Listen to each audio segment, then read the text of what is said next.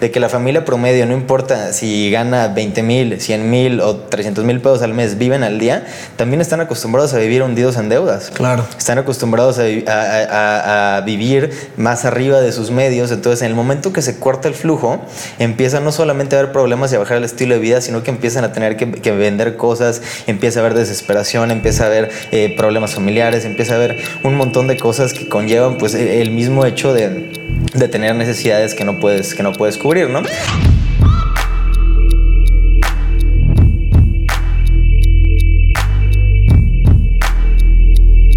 Familia 3%, el día de hoy en este episodio tenemos algo realmente espectacular porque tenemos justamente una entrevista 3%, de esas que tanto te gustan, de esas que siempre añaden mucho valor, porque por lo general los invitados son invitados estelares y personas que siempre tienen algo increíble para poder compartir. El día de hoy yo estoy súper emocionado porque aquí como invitado especial tengo a una persona que el día de hoy es uno de mis mejores amigos. Pero hace seis años atrás, cuando yo decidí iniciar en la industria del network marketing, para mí era una persona completamente desconocida. Hoy tenemos a Gil Fanjón. Bro, ¿cómo estás? Muchas gracias por recibirme. Increíble. Y bueno, te voy a platicar un poquito la historia de, de Gil, de cómo nos conocimos hace ya, hace un rato. Y cuando yo decido, bueno, para que me entiendas, Gil fue mi primer upline, fue mi primer líder.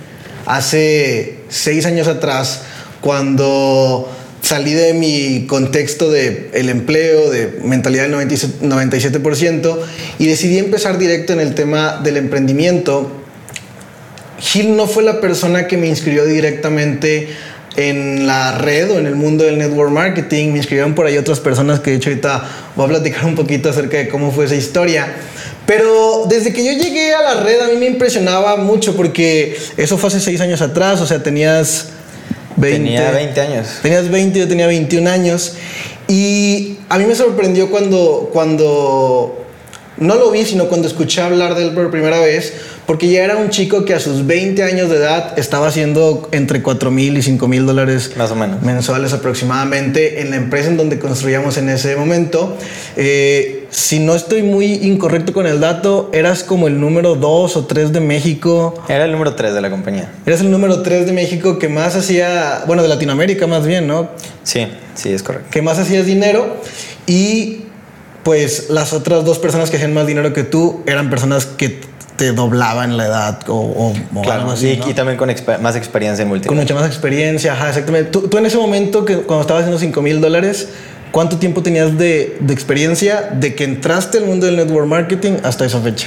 Más o menos unos 3 años es lo que me tomó. Unos tres años más o menos en construir un cheque de cero A 4 o 5 mil dólares. De solo menos. 4 o 5 mil dólares. Súper bien. Ahora te voy a contar la historia ya de, de- de cuando nos conocimos en realidad. Porque como te digo, yo, eh, o sea, él, él no fue quien me prospectó, él no fue quien me inscribió. A mí me, me inscribió una persona, bueno, un grupito de tres personas. Eh, es una historia que voy a contar después. Pero me inscribió un grupito de tres personas que estaban en tu organización, era- eran tus downlines. Pero esas personas eran como radicales, ¿te acuerdas? O sea, como Claro. estaban como separados del sistema, no estaban yendo a las reuniones que ustedes como grupo de liderazgo organizaban eh, y estaban así como haciendo su, su propio sistema, como que sus propias reuniones, sus propias juntitas. Obviamente cuan- cuando, obviamente cuando eso sucede, pues las reuniones de, de un grupito son muchísimo más pequeñas que las de todo un sistema de soporte grande, ¿no? Sí, estaban tratando de, de reinventar la rueda que nosotros ya llevábamos tiempo construyendo. Y la razón era porque pues no les caías bien, básicamente. O- o yo re- yo- Problemas personales, básicamente. Sí, problemas personales. Yo recuerdo cuando yo inicié eh, con estas personas y, y bueno, o sea, yo desde el principio me enamoré de la industria del network marketing. Sabía que había, sabía que había un gran camino por hacer, ac- por hacer aquí y como yo siempre lo digo, me lo tomé como profesional desde el día uno porque eso fue lo que cuando me empecé a autoeducar escuché el- el- o, o leí más bien en libros como el GoPro y diferentes audios que empecé a escuchar en YouTube. Y yo encontré, o sea, yo me empecé a juntar con estas personas. Y de hecho lo dice John C. Maxwell en uno de sus libros, un liderazgo 8 jamás va a poder dirigir a un liderazgo 10. O sea, un liderazgo de menor número jamás va a poder dirigir a, a un líder de mayor número. Y no es que yo me considerara pues como muy cabrón en ese entonces, porque pues, la realidad es que apenas iba iniciando, ¿no? Em, pero yo sí veía que como que, como que les faltaba, ¿no? Y en la búsqueda de yo estar como autoeducándome y, decir, oye, ¿qué más podemos hacer? Me di cuenta de que, de que yo tenía uplines aparte de ellos. Y yo les pregunté, oye, ¿no tenemos más uplines? ¿No tenemos, ¿No tenemos más líderes de los cuales nos puedan enseñar, de los, que, de los cuales podemos aprender? Porque además los resultados que tienen estas personas, pues no eran... Eh, ya cuando te separas y cuando haces tu grupo totalmente aislado, aparte te das cuenta de que los resultados... Claro, no son los que está buscando la gente que quiere emprender. Exactamente. Entonces como que no me inspiraban mucho. Siempre fui muy respetuoso, pero sí les dije así como, oye, güey, no, no habrá como otro tipo de reuniones o así. Y me decían, sí, mira, hay unas reuniones que son todos los martes y todos los sábados, el sábado de liderazgo, ¿te acuerdas? Claro. Y son aquí en estos lugares, pero la verdad es que nosotros no vamos. Y la razón por la cual no vamos es porque ahí hay un líder que se llama Gil Fanyón y nos cae súper mal. Y yo recuerdo que me decían, o sea, yo recuerdo que me decían que, que eras muy fresa, que eras así como, como que eras un niño con dinero o algo por el estilo. Claro. Y ya pensando, güey, nosotros no queremos eso, güey. O sea, no, Claro. no queremos justamente ser niños con dinero, que en ese entonces pues teníamos 20, 21.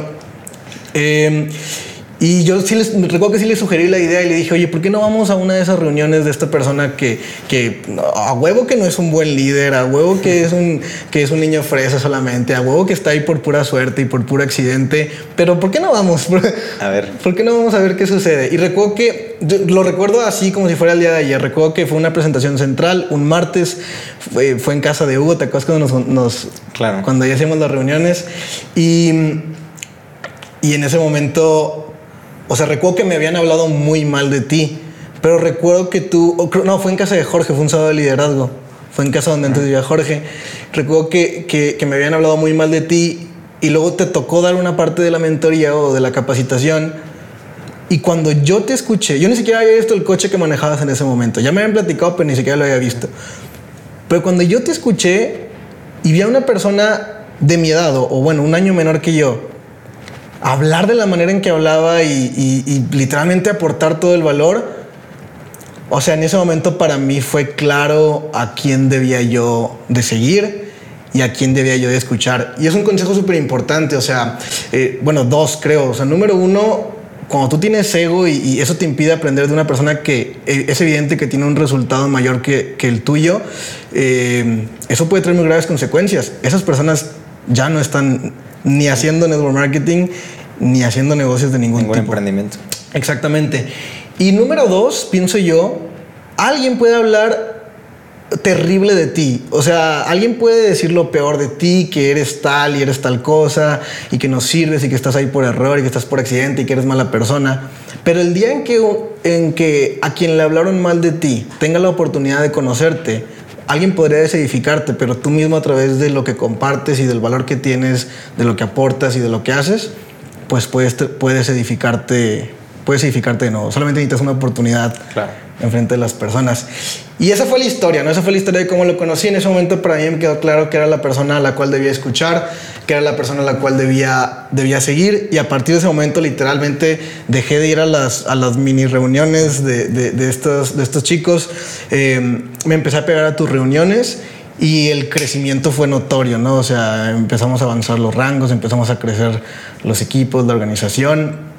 Y algo de lo que yo, o sea, primero quisiera preguntarte, porque pues ahorita vamos a ir como desenvolviendo toda la historia de cómo le hiciste para iniciar, cómo le hiciste para ser una de las top posiciones de México y a lo que te dedicas en este momento, que seguramente mucho viene construido en esas primeras etapas de emprendimiento. Pues a mí me gustaría que le dijeras al público ¿Cuántos años tienes en este momento? ¿Hace cuánto tiempo iniciaste a emprender? Y un poquito como de dónde vienes, ¿no? O sea, como tu pasado, tu contexto, tus padres, tu nivel de educación, o sea, un poquito de historia para que conozcamos a Gilberto Fanyón. Claro, sí, pues mira, yo tengo ahorita 26 años, empecé a emprender desde los 18 y empecé en las redes de mercadeo. Este, como bien comentas, yo mi contexto, yo vengo de Tampico, Tamaulipas. Yo considero que vengo de una familia clase media baja. La verdad es de que sí, durante todo el tiempo en el que yo crecí, me di cuenta que, que alrededor de mí pues había abundancia, ¿no? O sea, no, había, nada nos faltaba, lo que queríamos hacer lo hacíamos, y queríamos irnos de vacaciones dos, tres veces al año lo hacíamos, y pues básicamente estábamos muy bien a comparación de, de como la gran mayoría de las personas en este país está. Pero fíjate que eso también me hizo darme cuenta de una gran verdad que tenemos todos aquí en México y toda la gran mayoría de las familias, es que no importa qué nivel de ingresos tengas, no importa qué tantas cosas o cuánto percibas cada mes, la realidad es de que en términos de riqueza la gran mayoría de las familias está quebrada. ¿A qué me refiero con esto? La gran mayoría de las familias vive al día. Entonces eso fue uno de mis grandes impulsores porque cuando yo cumplí más o menos 18 años me di cuenta que no importaba todo lo que tuviéramos, si en algún momento que pasó en, que pasó en ese momento se corta el flujo de ingresos y se corta lo que, lo que estás percibiendo mes a mes, empieza a haber emergencia el, estilo de vida empieza a bajar de manera inmediata, empiezan a haber problemas, empiezas a tener que vender activos, porque además de eso, además de que, de que la familia promedio, no importa si gana 20 mil, 100 mil o 300 mil pesos al mes, viven al día, también están acostumbrados a vivir hundidos en deudas. Claro. Están acostumbrados a, a, vivir más arriba de sus medios, entonces en el momento que se corta el flujo, empieza no solamente a haber problemas y a bajar el estilo de vida, sino que empiezan a tener que, vender cosas, empieza a haber desesperación, empieza a haber eh, problemas familiares, empieza a haber un montón de cosas que conllevan pues e, el mismo hecho de, de tener necesidades que no puedes que no puedes cubrir, ¿no? Entonces, en ese contexto fue en el que a mí me platican acerca del tema de las redes de mercadeo. Fue para poder ayudar un poco a mi familia que yo la veía en serios problemas. Veía que todavía no nos faltaba nada, pero veía que cada vez teníamos menos cosas y que cada vez teníamos más problemas y que cada vez batallábamos más. Entonces, este pues ese fue mi contexto. La verdad es que yo decidí entrar a las redes de mercadeo en una posición privilegiada, sí, pero también con la intención de, poder mejorar mi, situación como todos, ¿no? Ok, y por ejemplo, eh, me, interesa la parte de, de cómo llegaste ahí, ¿no? Porque, pues, siendo, como bien dices, o sea, viniendo de una familia no con riqueza, sino bien acomodada y que estaban, por ejemplo, tú estabas acostumbrado ya que a manejar un coche, por ejemplo, que es algo que pues, el 97% de la población en México no te regalan un coche cuando tienes 15, 16 años, ¿no? Digamos que una familia, como bien lo dices, eh, clase media, ¿no? Eh, ¿Cuáles eran tus pensamientos la primera vez que llegaste a una reunión de network marketing y te enteraste que la que, o sea, porque el primer pensamiento que tenemos cuando vamos a una reunión no es de que, ay, mira, este es un canal de distribución para que una empresa pueda acomodar los productos con una cantidad masiva de clientes. Decimos, es un negocio de invitar personas y de meter gente. Sí, ese es el primer pensamiento primitivo que tenemos. Cuando, tú te enteraste de eso, ¿se te hizo una buena idea o es una idea que le tenías miedo al principio?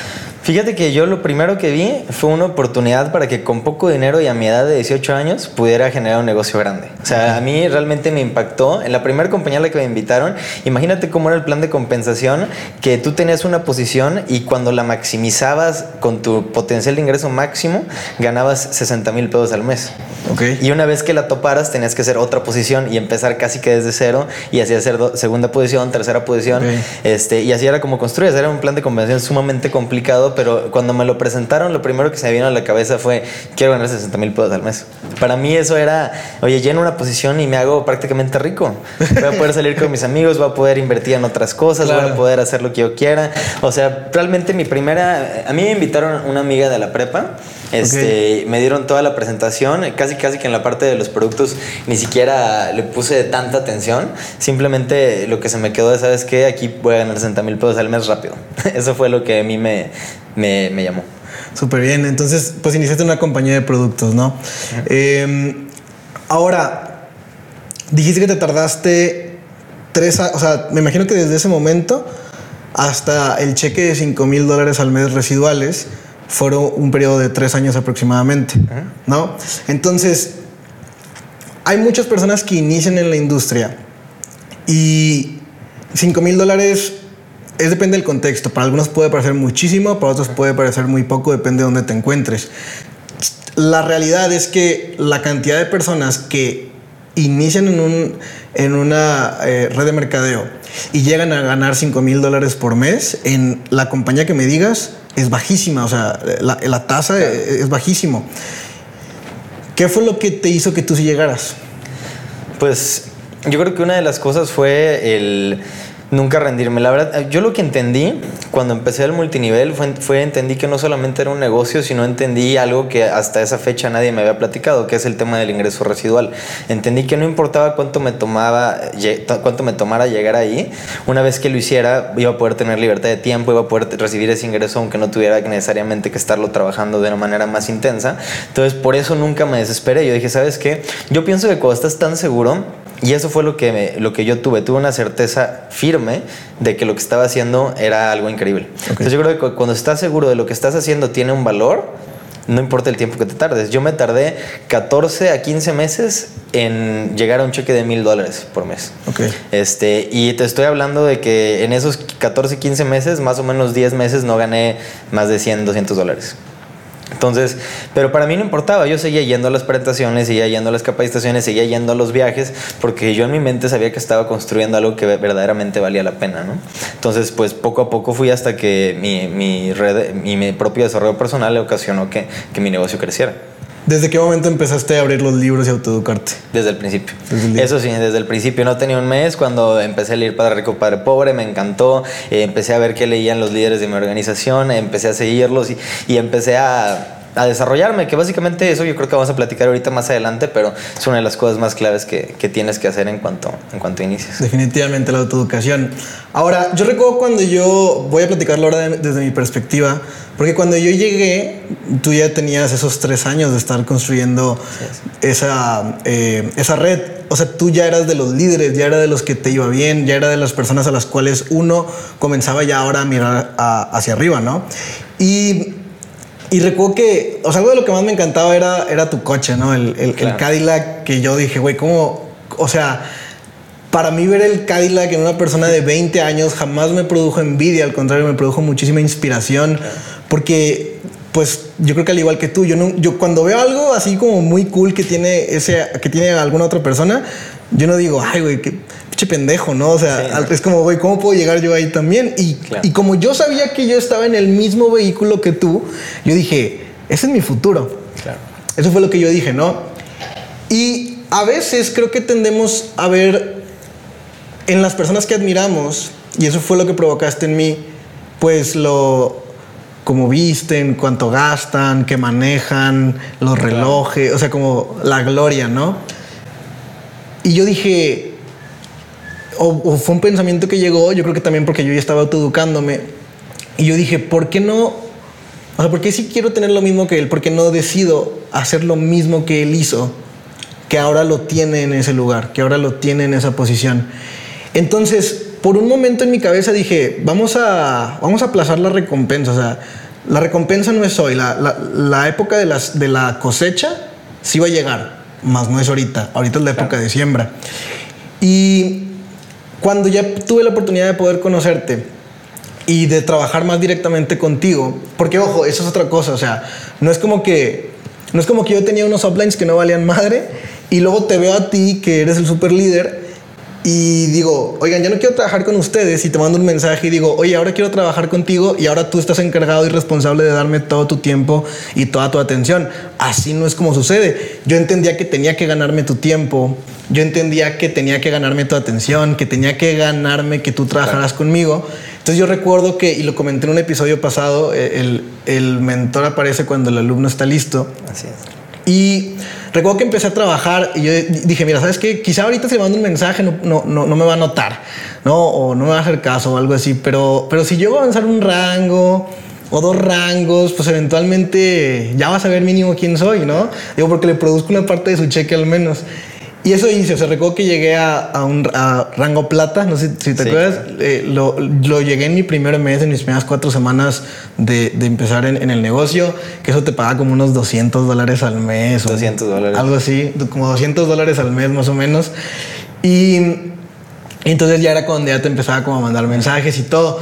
Y descubrí que fuera de las recompensas y fuera de lo que se ve brillante, o sea, descubrí en ti a una persona que se, notaba que leías, se notaba que te autoeducabas, se notaba que te habías consumido 500 seminarios, se notaba que habías estado en tu proceso de desarrollo personal. Y de lo que más me inspiraba de ti, y, y lo recuerdo con mucha claridad, es cuando te parabas enfrente de una audiencia, grande, chica, mediana, del tamaño que fuera, y literalmente todos estábamos, o sea, con los ojos abiertos. El celular si sonaba, lo mandábamos a la chingada porque no queríamos dejar de ponerte atención. Y todo el tiempo, o sea, hacías que el tiempo mm, pasara muy rápido por todo lo que compartías y todas las palabras. Y, eso fue lo que, lo, que, lo que yo más recuerdo que, que me enganchó a tu liderazgo. Creo yo que muchas, de, o sea, pues no un 100%, pero mucho de la manera de expresarme, de, de, cuando me paro en una audiencia o del valor que trato de aportar. Yo todavía tengo palabras que tú decías. O sea, todavía tengo incluso algunas muletillas. Eh, todavía tengo así como la manera de expresarte. Eh, los libros a los que me dirigiste son los que sigo diciendo todavía. Entonces, pues eso me encantó. O sea, creo que eso, o sea, creo que realmente tú, de una manera indirecta, porque no fue como que me diste una clase, sino yo al verte múltiples ocasiones, yo aprendí a hablar en público por ti, ¿no? Para ti, ¿cómo fue eso? O sea, ¿cómo, cómo, cómo es que un negocio donde se trata de acomodar productos termina convirtiéndote en un orador que inspira a la gente? Pues yo creo que es la necesidad de crecer para que el negocio crezca contigo. O sea, yo creo que uno de mis dos más grandes retos cuando empecé en las redes de mercadeo fue uno que yo estaba en ciudades donde nunca antes había vivido. Yo estaba en Querétaro y tenía ahí menos de un año y a los seis meses me mudé a Monterrey y también tenía, pues aquí no conocía absolutamente a nadie. Sí. Entonces empecé a tener que desarrollarme en áreas de las que nunca antes había tenido que hacer porque pues en la escuela, en la universidad no es algo que te enseñan. Entonces, pues básicamente igual que tú me pegué a los sistemas de soporte, empecé a escuchar a los líderes que estaban en la empresa, empecé a desarrollarme y realmente yo aprendí a ser un buen orador en el ruedo. O sea, yo me lanzaba a hacer presentaciones en casas de cuatro personas. De Antes no hacías personas. eso, tú no hablabas en público ni por No, para nada. Y de hecho, en las primeras muchas veces hice el ridículo. muchas veces decía tonterías, muchas veces no sabía cómo cerrar. O sea, realmente tienes que pasar un proceso en el que seas muy mal orador para poder llegar a ser un buen orador. La diferencia es que tienes que seguir haciéndolo y seguir haciéndolo y seguir haciéndolo hasta que hasta que lo logras. Y qué bueno que, mencionas de cómo nos conocimos, porque de hecho, justamente yo me acuerdo casi de lo mismo. Tengo, la verdad, muy pocos recuerdos del, del sábado que estuvimos allá en casa de Jorge, sí, de, sí. de, haberte conocido, solamente que me, me, presentaron contigo y todo eso. Sí, claro. Pero como bien dices, el primer recuerdo claro que tengo contigo fue cuando llegaste a Líder Plata. Me acuerdo que estábamos en un sábado de liderazgo ya en, en, nuestra, en nuestro lugar de presentaciones centrales. Este, y después de que acabó todo el sábado de liderazgo, yo estaba despidiéndome de todo, cerrando este, eh, la administración y todo eso. Y en eso salgo y te veo en el estacionamiento rodeado de como ocho personas de tu equipo y estabas gritándoles entusiasmado, ¿sabes qué? Esta es nuestra semana, tenemos que crecer. O sea, estabas como motivándolos como si tu vida depender, dependiera de ello. Y me acuerdo que les dijiste al final, ¿saben qué? Esta va a ser nuestra semana, esta semana llego al líder oro. Y si no llego al líder oro, me salgo.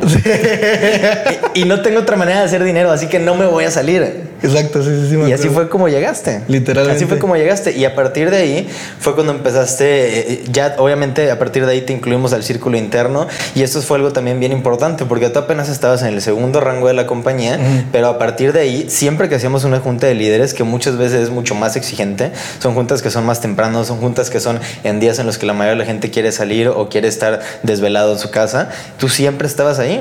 Y me imagino que seguramente estarán familiares con personas que llegan al primero, segundo, tercer rango de la compañía y todavía siguen sin, sin comprometerse. Claro. Tú desde el día uno lo hiciste. Totalmente, totalmente. De hecho, qué bueno que mencionas, fíjate que se me había borrado por completo porque ya no lo hacemos, cosa que creo que deberíamos de volver a adoptar, el tema de las juntas, las juntas de líderes. Voy a platicar un, un poco de eso porque porque mira, nosotros teníamos reuniones que son las presentaciones centrales que eran los martes para poder presentar la oportunidad a los prospectos y luego una pequeña capacitación, como un arranque rápido, ¿no? Para, claro. para los que iban iniciando. Pero el sábado era lo bueno, el sábado era el la, sábado. la papa, ¿no? Recuerdo que el sábado empezaba a las 10 de la mañana, entre 10 y 10 y media con una presentación de negocio para todos los invitados y todos los prospectos. Y posterior a la presentación de negocio estaba la mentoría, que era como lo fuerte del sábado de liderazgo, donde alguno de los líderes que ya tenía resultados estaba pues bien contando su experiencia o dando algunas técnicas o dando las claves, etcétera, etcétera. Pero como una de las claves de ese sábado de liderazgo es algo a lo cual no muchas personas tenían acceso, que se llama la Junta de Líderes. Claro. Y la Junta de Líderes era a las 9 de la mañana. A las 9 de la mañana todos los sábados. 9 de la mañana en sábado, ¿qué es lo que está haciendo el 97%? Están crudos. Totalmente, o sea, están crudos, están ah, comiendo, están haciendo cualquier otra cosa, viendo el fútbol, qué sé yo. Y la junta de líderes solamente podías, podías llegar si tenías cierto rango, número, o sea, son- eran dos requisitos. Número uno, el rango, que había personas que lo cumplían, pero la dos, que era la parte disciplinaria, era la hora, la puntualidad, ¿no? Y literalmente, o sea, líder que llegaba a las 9.01, No la puerta estaba cerrada. Oye, pero es que había tráfico. No pasas.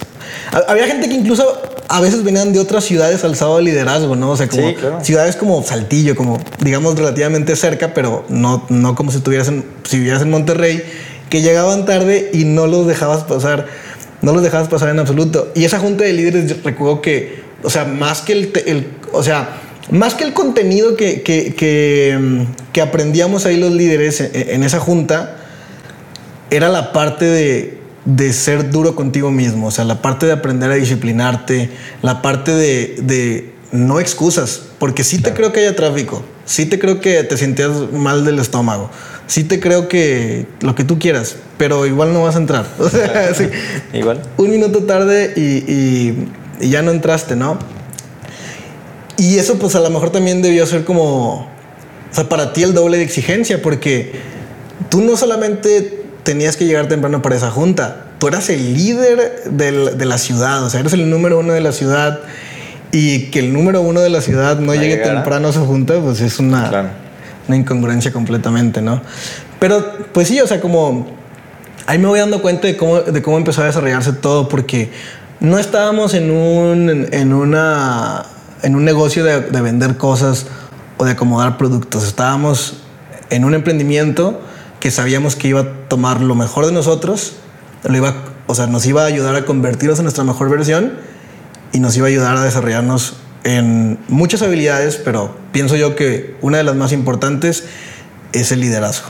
Claro. Estábamos Pues a final de cuentas, como líder, tú eres el tope de tu organización y tienes que crecer al tamaño de las expectativas. Tu organización te va a voltear a ver y tu organización va a hacer justamente lo que tú hagas. Entonces te tienes que exigir a ti mismo. Me acuerdo que es al principio lo que me repetían muchos mis, mis mentores. Me les decía, oye, pues es que esto está muy complicado, es que no sé cómo hacer esto, es que a mí no me sale. Me decían, estírate, crece al tamaño del desafío.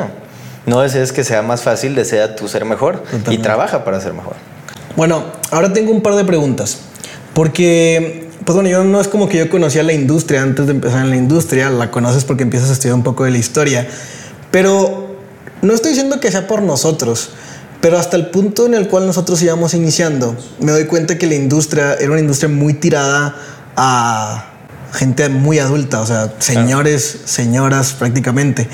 Y yo recuerdo, ahorita tú me vas a decir porque no me acuerdo exactamente la cantidad, pero yo recuerdo que tú tenías un equipo grandísimo, o sea, un equipo gigante de pura gente joven, básicamente, o sea, puros jóvenes que en ese momento en la industria estaba asociado como que los jóvenes eran indisciplinados, los jóvenes no iban en serio, estaban aquí para pasar el rato, o sea, no eran como muy comprometidos con, con- con- con un futuro, como que no estaban pensando realmente en, en qué es lo que iba a suceder en el futuro. ¿Cómo le hiciste tú para tener un equipo de no sé cuántas personas? Que aparte no nada más estaba aquí en la ciudad en donde yo estaba construyendo, sino que también tenías un equipo, de hecho tenías un equipo más grande todavía en Querétaro, en Ciudad de México, hasta en Colombia llegaste a, a tener un equipo grande de jóvenes. ¿Cómo le hiciste para ser el líder de esa, de esa juventud? Pues yo creo que, que el tema de las redes de mercadeo fueron, eh, fueron impulsándose un poco más en los círculos de jóvenes por las tendencias que está habiendo ahorita en el mundo. Realmente, este, todo empezó desde que todos los negocios empezaron a digitalizarse. Es mucho más fácil para los jóvenes poder hacer presentaciones por Zoom, presentaciones por Skype, eh, hacer enlaces eh, tripartitos. O sea, realmente antes de que nosotros empezáramos en las redes, las redes eran un negocio de hacer juntas de cafés en casas de adultos entre parejas y ahí platicar con un folder la, la oportunidad. Claro. Y todo fue, eh, cuando todo eso, al igual que todos los negocios que están allá afuera, se empezó a digitalizar, abrió una oportunidad para que los jóvenes pudiéramos apalancarnos de lo que se nos facilita para hacer un gran negocio. Y también yo creo que otra de las cosas que, que impactó y que tuvo mucho que ver fue el hecho de que nuestra generación es muy diferente a la generación de nuestros papás. Ok. Antes la generación de nuestros papás, pues hasta los 25, 26 años, podían hasta cierto punto la mayoría despreocuparse y apenas empezar una carrera en una compañía y crecer y eventualmente poder llegar al retiro. Nuestra generación ya sabemos que eso pues no, no lo vamos a poder gozar, entonces tenemos muchas veces que empezar a buscar oportunidades, tenemos que empezar a buscar cómo generar ingresos y cómo mejorar nuestro estilo de vida de mucho más jóvenes. No sé si a ti te pasó, pero yo me acuerdo que desde los 18 que empecé hasta como los 25 y a veces hasta la fecha, que me topo con algún, algún adulto de 40, 50, 60 años y les digo lo que he hecho y el tiempo que llevo emprendiendo, me dicen, no manches, yo a tu edad nada más estaba preocupado por el fin de semana, o sea, Sí, claro, claro. no- y ninguno de mis amigos, ¿cómo? O sea, como que muchas veces no están acostumbrados ellos a que haya la necesidad o que haya el hambre de, de, de- de mejorar desde muy joven, ¿no? Ok, el mundo nos está empujando a que, a que busquemos esas oportunidades y a que crezcamos mucho más rápido. Y a la vez nos está dando las herramientas. Los negocios digitales el día de hoy son lo que más crecimiento ha tenido y es donde está haciéndose una gran cantidad de, de millonarios. Totalmente, totalmente. Eh, ¿Cuál es la cantidad de, de socios o clientes activos que llegaste a amasar dentro de tu red? Todos los meses era entre 1300 y 1800 más o menos. 1300 y 1800 socios activos. ¿Y cuánto era la... la- o sea, bueno, y lo que ganabas eran 5 mil dólares aproximadamente. Así es. Imagínate, o sea, porque yo ahora estoy viviendo una realidad completamente distinta. Yo empecé en esa realidad, yo empecé con ese contexto y cuando yo quería llegar a 5 mil dólares al mes, sabía que tenía que tener un equipo por encima de los mil socios Claro. o de los mil clientes. Y como eh, para mí eso era normalidad, La, la norma. pues solamente construía rumbo, rumbo hacia eso. Yo, y ustedes lo saben, que me tardé mucho tiempo en realmente llegar a construir un ingreso residual, pero hoy día con 1800 o 1500 clientes activos, en una empresa que no tenga que ver con productos, sino que tenga que ver con servicios digitales, como bien lo mencionas, te estás ganando mínimo 25 mil, 30 mil dólares aproximadamente. O sea, Claro. cinco o seis veces más de lo que te estabas ganando tú en ese momento. Claro. Y es como parte de lo que mencionas, ¿no? O sea, cuando empezó redes de mercadeo hace seis décadas atrás, era ir a una caseta telefónica para, para prospectar a, a personas o poner anuncios en el periódico. Y pues eran puras empresas de productos, no había otra cosa. Después, cuando tú y yo estábamos, o sea, yo creo que tú y yo sufrimos como el... eh, La transición. La transición, exactamente. Claro. De, de- de ese tema, lo que yo menciono ahorita, como que era de puras, o que tú mencionas que era de puras reuniones de café y así, a que empezó a hacer por videollamadas. Y luego yo creo que a alguien se le ocurrió y decir, oye, ¿por qué no dejamos de poner pastillas y cremas? ¿Por qué no ahora tenemos un Servicio. servicios digitales? Así es. Y eso le ha dado una revolución completa al- a, a la industria del network marketing. O sea, con la calidad de, de líderes que tú tenías en tu organización en ese momento, o sea, realmente yo recuerdo que yo admiraba, tu- o sea, no solamente te admiraba a ti, sino admiraba a todo el equipo de liderazgo que habías conformado. Eran personas ganando mil dólares al mes. Eso, yo creo que ese era uno de los grandes retos y es una de las cosas que ahorita tienen una gran ventaja, que es este la diferencia de los planes de compensación es abismal. Como tú bien lo dices, este, yo tenía 10, 15, 20 líderes eh, en mi organización, los cuales yo apreciaba inmensamente este, y aprecio inmensamente y, y sé que eran personas comprometidas, que se capacitaban, que estaban todo el día eh, en, en- en el fuego haciendo las presentaciones, básicamente haciendo lo que se tenía que hacer. Y pues había gente con redes de 100 personas con cheques de 500 dólares. Sí. Entonces, ¿cómo, ¿cómo te explicas eso? ¿Y cómo puedes mantener una inercia de crecimiento y una inercia de motivación cuando realmente no estás viendo reflejado en tu bolsillo lo que estás hablando? ¿No? Totalmente. Entonces, cuando tienes un plan de compensación mucho más agresivo, con servicios digitales, con todas las plataformas que te ayudan a, a llevar a cabo lo que tienes que hacer, pues es mucho más fácil que ahora sí se vea reflejado el trabajo, el liderazgo y el desarrollo en un beneficio económico para todos. Claro, totalmente. Y, y además otra cosa, porque con esta digitalización o, o este crecimiento acelerado, yo recuerdo que tú un día me mandaste un video y me dijiste, mira, ve este video, ese entrenamiento dura dos horas y es de una persona que gana un millón de dólares al mes. Y yo, y, y- y no es como que a ti se te decía normal. Tú decías, este es el güey. O sea, él es el, no es un networker de los más top. Él es el, networker, o sea, es el icono, es la persona que ha llegado al ingreso más alto, sostenido y es como, o sea, eh, un millón de dólares en ese entonces era el santo grial de las redes de mercadeo. Ahorita no es que sea algo, no es que sea algo despreciable, para nada, pero ya hay múltiples personas haciendo por encima de, de un millón de dólares por mes. Hay una persona en mi compañía que tiene tres años y medio de experiencia o cuatro años de experiencia. Nació en esta compañía y está en 800 mil dólares por mes. Tiene 24 años de edad.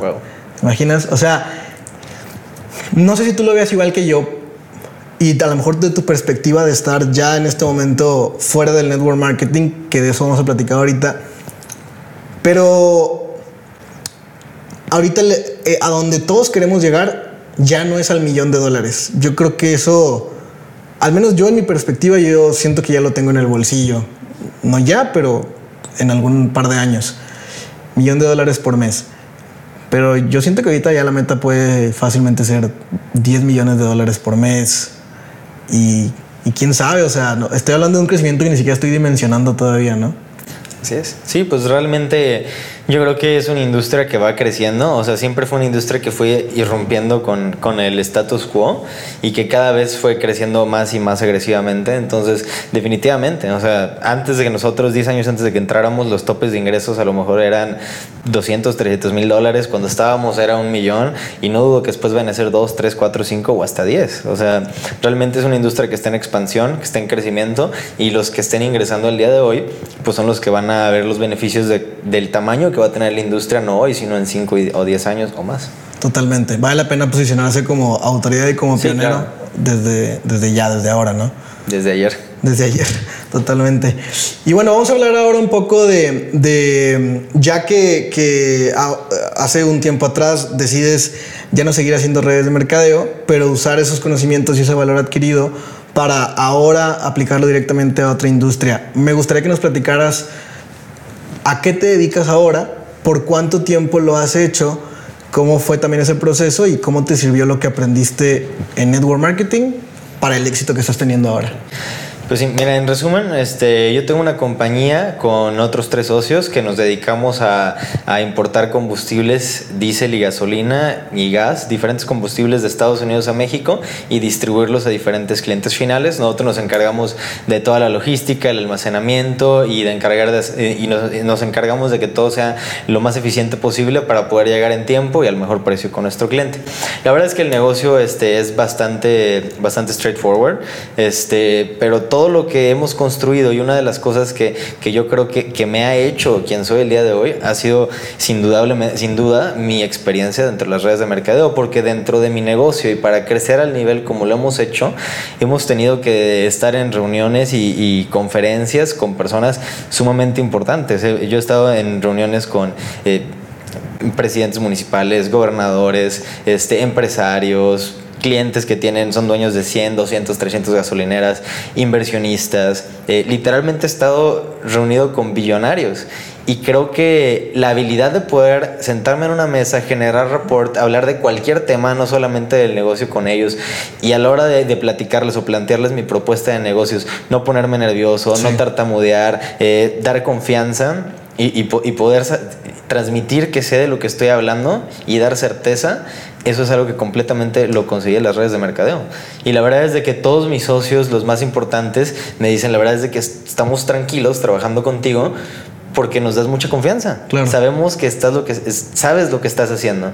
Y yo me pongo a pensarlo y veo a la mayoría de las personas de mi edad de 26 años que apenas van egresándose y que tienen uno, dos o tres años en su primer empleo y que a lo mejor la escuela nunca los preparó para algo así todo eso se lo debo al 100% a las redes. Las habilidades de venta, las habilidades de generar equipos de trabajo, el, poder alinear a todos con una, con una visión, porque muchas veces cuando tú eres el líder y tú que estás tratando de construir algo, tú ves la visión clara en tu cabeza, ¿sabes? Sabes que hay que hacer esto, esto y esto, y así es donde vamos a estar en un año, dos años, tres años.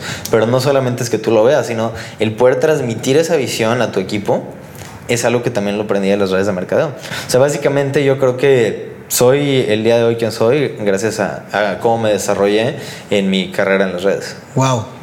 Y, no, totalmente. Y, yo, y a mí me tocó ver esa evolución porque a mí me tocó ver literalmente la transición de, de una vocación profesional a otra. Y otra cosa que, que, que admiro mucho de ti es que cuando empezaste con esto que tienes ahora, con el tema de, lo, de los combustibles y los hidrocarburos, pues el día uno eres una persona que no tenía ni una fucking idea de lo que estaba haciendo y, y de cómo Claro. funcionaba el negocio. Y eso sucedió hace Cuatro años. cuatro años. Cuatro años en el negocio. Eso Cinco ya, en 2016 empezó. Eso sucedió hace cinco años. Entonces, dime tú, pero creo que una de las cualidades importantes de un emprendedor es, tienes una oportunidad enfrente. No sabemos cuál, tú no sabías cómo se hacía, porque creo, que- creo que la oportunidad llegó a ti de una manera como un poco fortuita o algo por el estilo, y no sabías cómo hacerlo, pero dijiste que sí y estabas dispuesto a aprender, ¿cierto? Claro. ¿Cómo fueron esos inicios? Sí, así es. O sea, claramente yo nunca antes en mi vida no tengo ningún background de, de química ni de petroquímica. Este, y cuando llegó la oportunidad a mi puerta, simplemente fue, ¿sabes que hay este negocio? Si podemos vender tal cosa, vamos a poder generar tal cantidad de dinero. Y yo vi la oportunidad, vi la promesa y dije, ¿sabes qué? Pues lo voy a aprender. O sea, básicamente cualquier cosa que vayas a hacer en esta vida, tienes que tener un proceso de aprendizaje. Simplemente lo que tienes que encontrar es algo que valga la pena y estar dispuesto a, a- a generar una transformación para lograrlo. O sea, realmente yo creo que en el tiempo que estuve en las redes tuve una deconstrucción tal que me convertí en una persona completamente distinta cuando salí que cuando entré. Y eso yo creo que es algo bueno, es algo que todo el mundo debería proponerse. Si eres la misma persona que eras hace cinco años, pues no, Guau. no has generado ningún avance. Totalmente. Desaprendiste, eh, eh, te quedaste con lo valioso, desaprendiste muchas de las cosas para estar dispuesto a someter tu ego a las enseñanzas de una nueva industria que no tenías ni una idea de cómo funcionaba y dijiste, voy a aprender. Ahora, cuando tú decides iniciar, o sea, tanto cuando decides iniciar en las redes de mercadeo, que fue tu primer acer- acercamiento con el emprendimiento, como cuando decides iniciar con tu nueva compañía o bueno, con tu nueva industria, porque en un principio no fue que iniciaste con una compañía, Claro. en un principio estabas como, como de agente, ¿no? Como, Como de vendedor. broker, como, Como como de vendedor. vendedor, literal. Eh, ¿Cómo tomas la decisión de cuánto tiempo darle sin resultados hasta que tengamos un retorno de inversión, e incluso hablando del retorno de- del tiempo? Yo creo que no es necesariamente una cantidad de tiempo determinada, sino es mientras tú vayas sintiendo que tienes algún avance razonable en el tiempo. Aún así, yo sí le pondría un mínimo de por lo menos, y es lo que me dijo mi mentor, por lo menos comprométete un año. Por lo menos. Y no significa que en un año a fuerzas tengas que tener el resultado, sino que en un año mínimo ya te debes haber dado cuenta si vas progresando de una manera razonable o no. Pero yo creo que eso es lo más importante y si vas a emprender, tienes que tener por seguro de que no va a ser un tema de la noche a la mañana, no va a ser un tema de algunas semanas ni de algunos meses. Es algo a lo cual realmente le tienes que dedicar para poder decir si te funcionó o no te funcionó. Totalmente, totalmente. Ya para poder ir concluyendo, yo recuerdo que una de las, de las, de nuevo, algo de lo que me apegó a tu liderazgo y, y, y dije, porque yo, yo también tuve que someterme a someter mi ego de cierta manera. Yo estaba, ahora estaba dirigiendo y poniéndome una venda en los ojos y confiando ciegamente en una persona que era menor que yo. Eso ahorita, eh, cuando vas creciendo, eso no importa mucho, pero cuando tienes 20 años, Sí. eso es súper importante, ¿estás de acuerdo conmigo? Y, y yo dije, güey, o sea, no me importa qué es lo que me diga, no me importa cómo me lo diga, no me importa a dónde hay que ir, qué es lo que hay que hacer. Yo encontré una persona que quiero, que quiero seguir. Y algo de lo que me acuerdo que, que tú hiciste por mí, no sé si, no sé si intencionadamente o, o a lo mejor de manera muy indirecta, pero yo recuerdo que, y, y tú lo sabes, yo tenía todas las ganas del mundo, pero tenía cero habilidades y, y- cero confianza en mí mismo y cero creencia en mí mismo. Y, y, o sea, tú me conociste realmente cuando estaba iniciando, que siempre lo platico por acá y a veces no me creen por el punto en el que me encuentro ahora, pero, pero sí empecé así, como todos. Claro. Y recuerdo que yo te decía, Gil, eh, tenemos un one on one con una persona que puede que no llegue a la reunión, puede que me deje plantado. No me confirmó así como que, así como que sí, a huevo ahí voy a estar. Y tú como quiera estabas ahí, o sea, tú como quiera ibas. O sea, como independientemente de si la cita se iba a hacer o no, tu compromiso conmigo, ahí estaba, ¿no? Entonces, ¿qué tan importante es eso para, para una persona que toma la decisión de seguirte, ¿no? ¿Qué, qué tan, qué tan importante es, es tú el compromiso con las personas que están confiando en ti también? Claro, yo creo que uno es el compromiso con las personas que, que, te están siguiendo, pero también es tu propia filosofía de vida. Yo hasta la fecha pienso que todas las cosas y todas las oportunidades y todas las llamadas las tengo que tomar. Okay. O sea, independientemente sean importantes o no, independientemente sea seguro que vaya a ser un negocio real o no. O sea, yo pienso que para poder pegarle, o sea, porque en esta vida no tienes que pegarle mil veces, con que tengas tres o cuatro o cinco decisiones bien tomadas y negocios bien hechos, te va a ir muy bien. Entonces yo, mi, filosofía, mi filosofía hasta la fecha es persigue todas las oportunidades, persigue todos los leads. Si alguien me llama, inclusive hasta de repente me llegan mensajes de Facebook, oye, ¿puedo hablar contigo? Te quiero plantear algo. Tomo la llamada, así sea alguien que ni conozca, así esté seguro que va a ser algo que no me va a interesar, la tomo porque qué tal y que me sorprende, qué tal y que es mi siguiente negocio fuerte. O sea, yo, yo pienso que una filosofía de vida que, que tienes que tener si quieres crecer no es escoger tú antes o prejuzgar las cosas antes de hacerlas, sino, ¿sabes qué? Dile que sea todo. Dile que sea todo y en el camino vas, cancelando o, vas quitando las que no te van funcionando. Pero esa así es como siempre me ha gustado operar. Wow, completamente. Gran filosofía.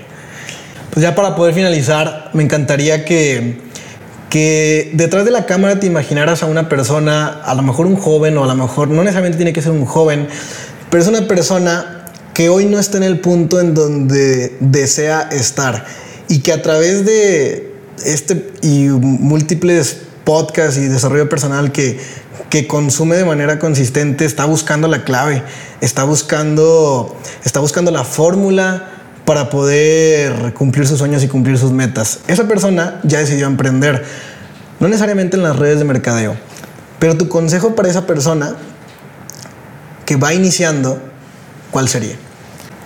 Yo pienso que si estás pensando o decidiste emprender, tienes que estar preparado para algo que se llama la montaña rusa emocional. ¿A qué me refiero con esto? Desde el momento que decides empezar un negocio o algún proyecto nuevo, siempre van a haber altas y bajas todo el tiempo. De repente empiezas y estás bien emocionado, de repente lo primero que intentas no te funciona y te bajonas hasta el piso y luego de repente empieza a verse como que va a crecer tu negocio y luego de repente tus amigos te dicen que es una tontería y vas así todo el tiempo en una montaña rusa emocional que es muy muy, muy desgastante. Entonces lo primero que tienes que hacer es tener un entendimiento, no en, en tus sentimientos, sino en tu razón, que los, los momentos malos van a pasar. los momentos bajos, porque la gran mayoría de los emprendedores se rinden cuando algo malo sucede.